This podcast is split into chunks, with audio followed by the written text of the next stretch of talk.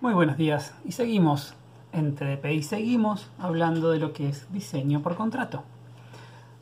Brevemente para repasar, recuerden que habíamos hablado de que yo puedo tener una operación, digamos que es la operación F, y que para esa operación F, que es una operación que alguien me provee, llamémoslo un servidor, ese servidor puede poner condiciones para su uso. Es decir, yo soy el servidor que te da la operación F, pero para vos poder usarla, por favor, verificame estas condiciones. Y esas condiciones las llamamos, para una operación, las precondiciones.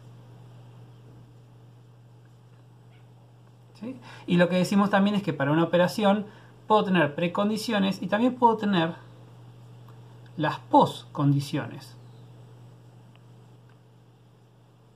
Es decir, estas son todas las cosas que tienen que ser verdad. Recuerden que la precondición y la postcondición son condiciones booleanas en sí. Esto es todo lo que tiene que ser verdad para poder ejecutar la operación F. Y las postcondiciones son todas aquellas cosas que yo puedo afirmar que son verdad una vez que concluye exitosamente la operación F. ¿Sí? Entonces podemos decir que para la operación F, vamos a hacerlo acá, yo tengo lo que vamos a llamar eh, la precondición, llamémosla A, y la postcondición, llamémosla B. A y B, pre y postcondición, ambas condiciones booleanas. Lo que se agrega hoy es que esta operación F por forma parte de una clase. Imaginemos que esto es parte de una clase. Esto es la clase X. El diseño por contrato también nos introduce el concepto de invariantes. Y los invariantes también son condiciones booleanas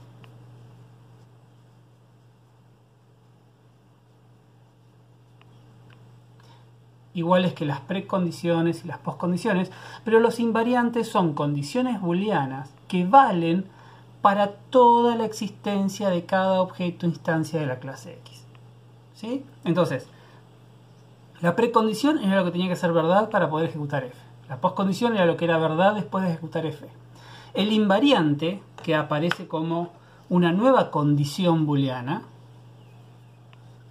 vamos a usar otro color, la C, lo que dice es, para cada instancia de la clase X, durante la vida de esas instancias, esta condición booleana tiene que satisfacerse. Por ejemplo, la clase X es un personaje de un juego que tiene energía. Bueno, el personaje, la energía del personaje siempre tiene que ser mayor o igual a cero. Entonces, eso es un invariante, es una condición booleana que vale no para una operación, no para algo que el personaje, haga, sino para la existencia del personaje. Y ahí aparece la idea del invariante. ¿sí? Eh, a ver, un personaje puede tener una energía, la energía tiene que ser siempre mayor o igual a cero. Podría ser combustible, el combustible nunca puede ser negativo. Eh, un archivo, el archivo donde se guarda información nunca puede ser nulo podemos detectar estas condiciones booleanas que no se asocian a los métodos, sino que se asocian a la existencia de los objetos. Entonces ahí tenemos un invariante. ¿Está bien? Y lo interesante que viene ahora, este, este es nuestro set de condiciones booleanas, ¿sí? no, no hay otras, ya son todas. Los invariantes, condiciones booleanas que valen para toda la existencia o la vida de los objetos. Precondiciones y postcondiciones. Ahora vamos a hablar un poquito más de cada una de ellas. En particular vamos a empezar con las precondiciones. Recuerden que nosotros decíamos, la precondición es lo que el servidor pone como condiciones para poder usar f. Ahora la pregunta es, ¿quién es el que usa f? Es otro objeto que cumple la función del cliente. Entonces, si este es el servidor que pone una condición sobre el uso de una operación, esta condición, quien es responsable de asegurarse de satisfacerla, es el cliente. Entonces, si para f a tiene que ser verdad, A mí no me importa cómo lo hace, pero a mí lo que me importa si yo soy X es, vos asegurate que A sea verdad. Eso significa que todo lo que yo ponga en una precondición tiene que ser accesible desde afuera. ¿Sí? ¿Por qué?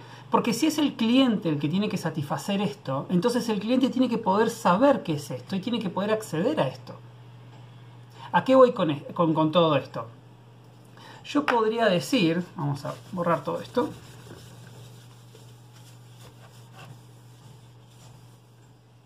Borré las referencias que tenía de la pantalla. Espero que sigan siendo válidas. Ahí está.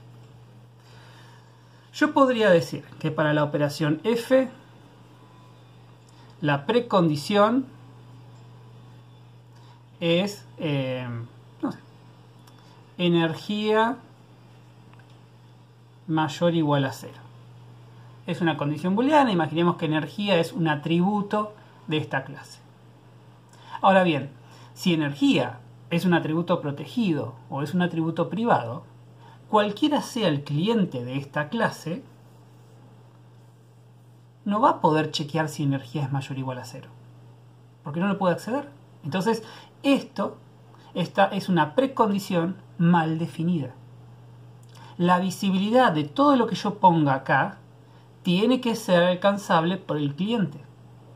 Entonces, si energía, si la precondición es realmente energía tiene que ser mayor o igual a cero y energía es un atributo protegido o privado, bueno, entonces tendré que tener un método get energía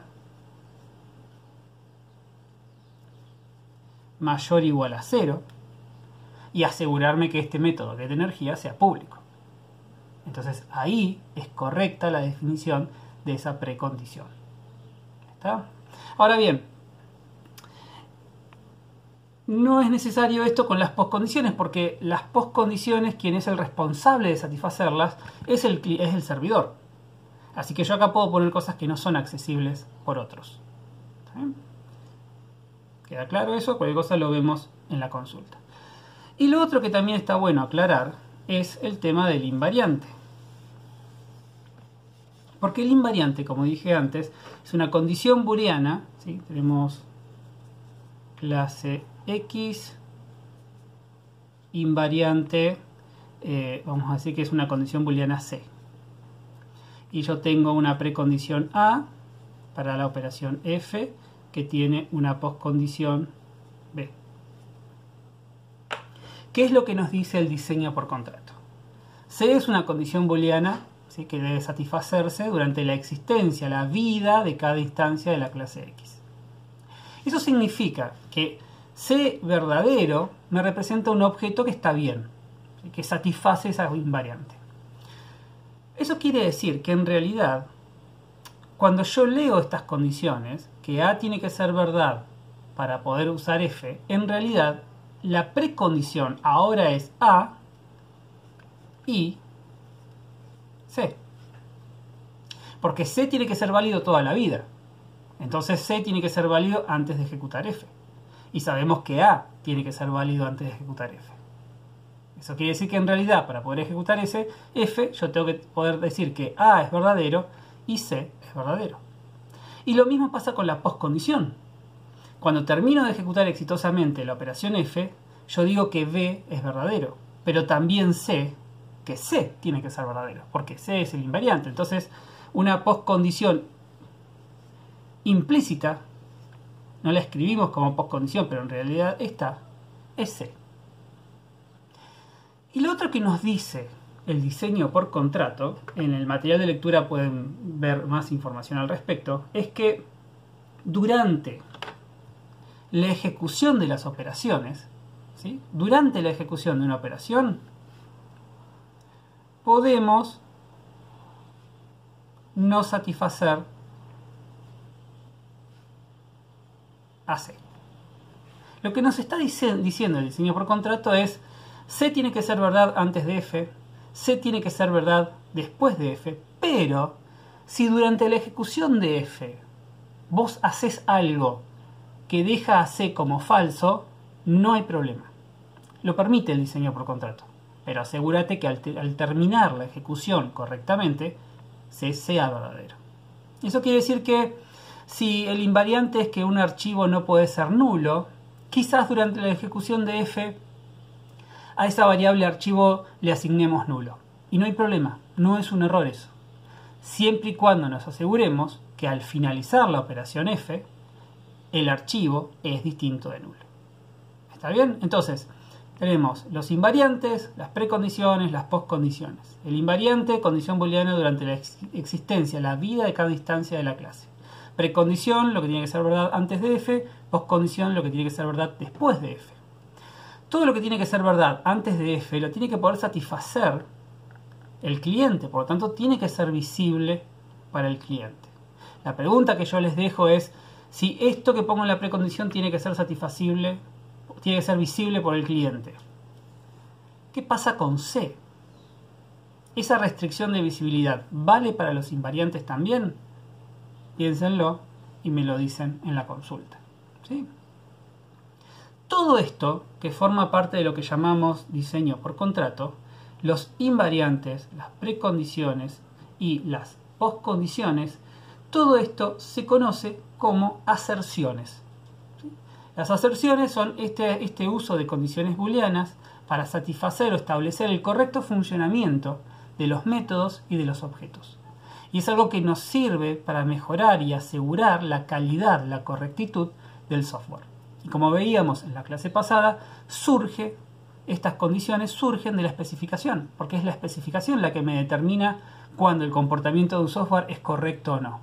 Yo no puedo saber cuando algo anda mal si yo no sé cuándo algo anda bien. De eso se trata la especificación. Y para terminar, yo les había dicho en la clase pasada que todas estas pre condiciones, también los invariantes, los podemos manejar a nivel de documentación simplemente, o los podemos representar a través de herramientas o lenguajes que nos permiten procesarlos, usarlos como parte del cómputo, del cálculo de un método o una operación. Y eso es un, ejemplo que se los voy a mostrar ahora con este caso. La herramienta que vamos a ver se conoce como aspectos en su implementación para Java, que es AspectJ. Ahora, de ninguna manera pretendo que ustedes aprendan a programar en AspectJ, simplemente lo quiero mostrar para que sepan que hay otras cosas aparte de los lenguajes de programación, que está muy buena, a mí me encanta y la vamos a usar un poquito. Si quieren saber más sobre la misma, yo doy una clase de, este, de esto en otra materia. Les voy a dejar, que es verificación y validación de software, les voy a dejar el link por si quieren ver un poco más de detalles sobre lo que es programación orientada a aspectos en su versión de Java que es AspectJ. Veamos nuestro código. Lo que yo tengo acá, vamos a limpiar esto es la operación que teníamos antes. Es la operación f, que lo que hace es potencia de 10, con la precondición que el x sea mayor a 0, la postcondición es que el x es un múltiplo de 10. Y hacíamos potencia de 10 a la x. Fíjense que acá lo que yo estoy viendo, la pre y postcondición están como documentación y no las estoy controlando como parte de mi código. Si voy a este main que tengo acá y hago f de 3, o sea 10 a la 3, y esto lo ejecuto, me muestra 1000. Lo que está bien. Ahora bien, si yo ahora hago f de menos 3 y lo ejecuto, me salta una excepción. Y sin embargo, yo acá no estoy haciendo ningún control. ¿Por qué es eso? Porque en realidad AspectJ, esto que estoy usando, esta herramienta que estoy usando ahora, me permite a mí computar, usar estas precondiciones. Y me permite hacerlo sin modificar este código. Es bellísimo, a mí me gusta mucho. Y esto está acá. Este es el código que yo agregué. De nuevo, no pretendo que aprendan a hacer esto, simplemente quiero que vean que esto existe. AspectJ es una extensión de Java que me permite a mí hacer más cosas. En particular, lo que me permite a mí es capturar cada llamado que se hace y hacer algo antes y después del llamado. Fíjense que acá lo que yo estoy haciendo Esta es una serie de declaraciones que yo hago. Esta declaración básicamente lo que está diciendo es captura el llamado de la operación f de la clase demo que tiene como parámetro un entero x. Eso quiere decir que cada vez que alguien llama a f, antes de ejecutar f, se ejecuta esto. Y acá es donde yo puedo hacer todos los controles. Yo puedo recuperar el parámetro que se está pasando y preguntar, che, si ese parámetro es mayor a cero, entonces permito que se proceda con la ejecución de la operación. Entonces obtengo el resultado y se lo paso a la persona que llamó. Pero si el parámetro de entrada no es mayor a cero, entonces captura una excepción. Y esto corre paralelo a mi código Java que yo tenía escrito antes. Entonces, mi código, el hacer esto me permite a mí un código más limpio, un código que se enfoca en la lógica de la operación y no tanto en todos esos controles que potencialmente me pueden llegar a generar algún error. Entonces saco los controles de acá, los pongo en otro lugar. Esto lo podría haber hecho otra persona. Quizás el diseñador, algún otro programador, podría haber definido solamente la parte de controles y delega la implementación del método a otro programador, que solamente se limita a implementar la operación sabiendo que si esta primera línea de código se ejecuta, quiere decir que la precondición es verdad porque es lo que vimos recién. Por lo tanto, no tiene sentido preocuparnos por si el x es menor o igual a 0. Porque si estamos ejecutando esta línea de código, quiere decir que lo es. Y así se simplifica el código. Esta es una forma de manejar o de implementar pre y post condiciones. Bien, de nuevo, lo repetí varias veces, no es la idea que aprendan AspectJ o programación de aspectos, simplemente sepan que estas cosas existen. Un poquito más de esto vamos a verlo cuando hablemos de testing de software. Pero por ahora eso es todo y seguimos en la clase que viene. Espero que estén muy bien.